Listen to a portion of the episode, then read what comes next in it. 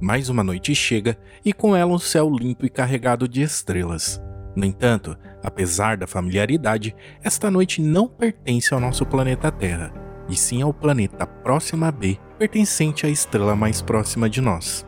Nela é possível ver o nosso Sol, mas mesmo sendo um vizinho próximo, observado daqui, ele é muito fraco e difícil de localizar. Dos céus deste planeta, o Sol é cerca de 25 vezes menos brilhante do que a estrela mais brilhante dos nossos céus, a estrela Sirius, sendo apenas mais uma estrela fraca sem se destacar entre as outras.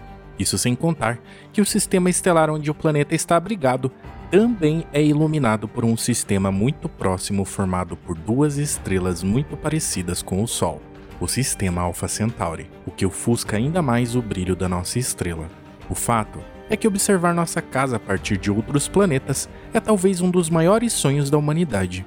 Aliás, não só o sonho, mas também um marco que tem sido buscado com vários programas, incluindo o programa Artemis da NASA, que, como Bill Nelson, diretor da NASA, diz: A humanidade está se preparando para conquistar os planetas do sistema solar, para depois conquistar as estrelas. No entanto, os desafios para alcançar essa meta são gigantescos mas a tecnologia que vai nos permitir chegar até lá já está sendo testada. Bora entender como eles pretendem fazer isso?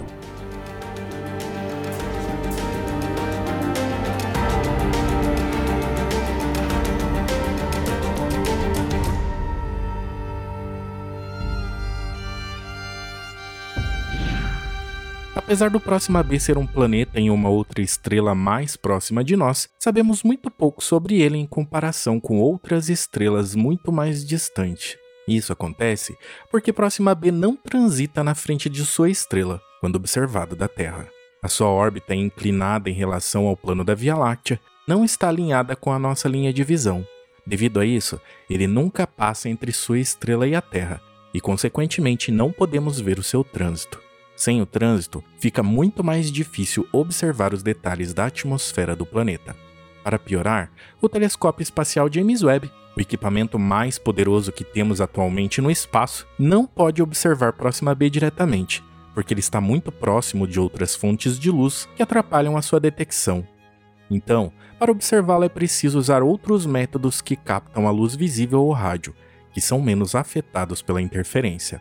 Esses métodos nos trazem informações mais limitadas, o que consequentemente nos leva a ter uma compreensão mais limitada também. Para saber em detalhes tudo o que existe lá, teríamos que enviar uma nave, mas isso seria muito difícil e demorado com a tecnologia atual.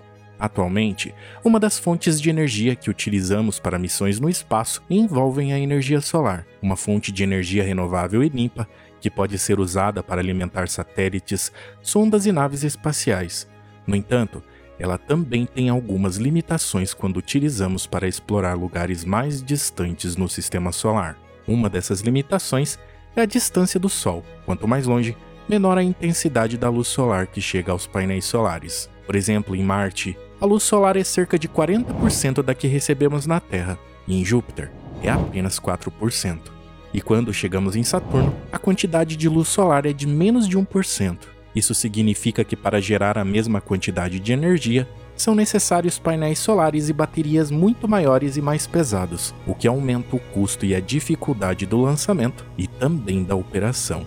As baterias também têm limitação de capacidade, peso, vida útil e resistência a baixas temperaturas. Para explorar o sistema solar além de Saturno, onde a luz solar é muito mais fraca, usamos uma tecnologia chamada de gerador termoelétrico de radioisótopos, que no inglês leva a sigla RTG. Essa tecnologia usa o calor gerado pela radioatividade de um material para produzir eletricidade. Assim, não dependemos da distância do Sol ou da duração do dia. Atualmente, ela é usada nas sondas Voyager e na New Horizons, que chegaram até os confins do sistema solar. No entanto, essa tecnologia também tem limitações, pois além de usar materiais radioativos, que são perigosos e escassos, produzem uma quantidade limitada de energia por um tempo limitado. Por isso, ela não é suficiente para acelerar as naves espaciais a altas velocidades, o que é um ponto necessário para viajar até outras estrelas. Esse problema é tão complexo que a sonda New Horizons, a nave mais rápida já criada pelos humanos, atingindo 80 mil km por hora, utilizando a tecnologia RTG, levaria apenas 74 mil anos para chegar até Próxima B, o que claramente torna a missão inviável.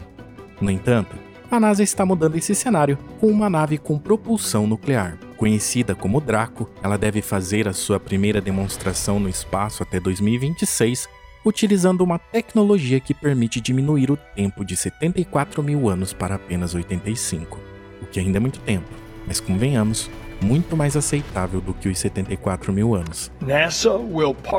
A NASA vai se associar ao nosso parceiro de longa data, a DARPA, para desenvolver e demonstrar a propulsão térmica nuclear avançada, uma tecnologia revolucionária que permitirá os Estados Unidos expandir as possibilidades para futuras missões espaciais tripuladas. Nosso objetivo é lançar e demonstrar um motor térmico nuclear bem-sucedido já em 2027.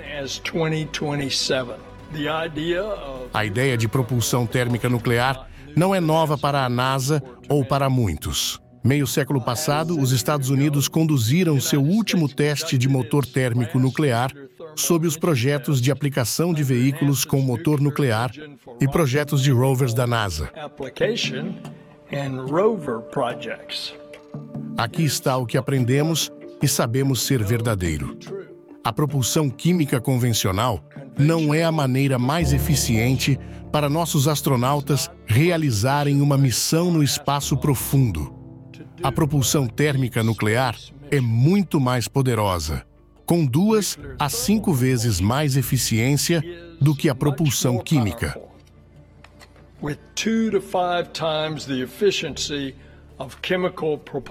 E com a ajuda deste sistema de propulsão, os astronautas poderão viajar para o espaço profundo mais rápido do que nunca. Uma capacidade importante para preparar missões para Marte.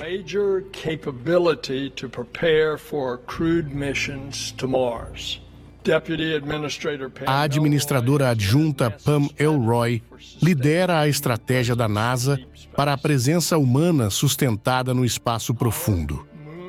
Nossos objetivos da Lua para Marte estão orientando nosso trabalho e agora estamos começando a delinear a arquitetura para futuras explorações, não apenas com propulsão térmica nuclear, mas também possivelmente com propulsão elétrica nuclear. Expandir nossa parceria com a DARPA e seu programa Draco nos ajudará a criar uma nova era de transporte espacial.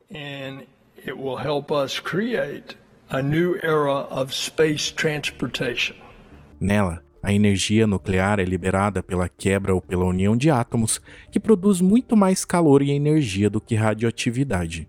Com isso, ela pode ser usada para gerar eletricidade ou propulsão para naves espaciais, podendo acelerar a nave até 5% da velocidade da luz, o que permitiria viajar para estrelas próximas do Sol em muito menos tempo.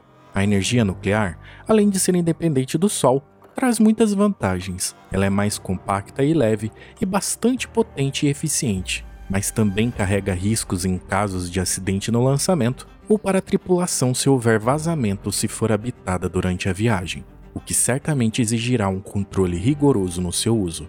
Existem também outros problemas envolvendo esse tipo de viagem, que é como parar a nave ao longo do tempo e como evitar que o choque de pequenos objetos causem danos, já que a alta velocidade, por menor que seja o detrito, ainda pode causar grandes danos. Mas esses problemas eu tenho certeza que são bem mais fáceis de resolver do que o tempo de viagem. Então é uma chance real de finalmente a humanidade ter acesso aos planetas que orbitam outras estrelas. É isso aí, pessoal. Espero que tenham gostado. Compartilhe com a gente o que você pensa sobre isso, incluindo se tiver suas dúvidas. E se você ainda não faz parte da nossa comunidade, não se esqueça de nos seguir e avaliar nosso podcast com 5 estrelas no seu aplicativo de podcast favorito. Valeu demais e vejo você na próxima semana.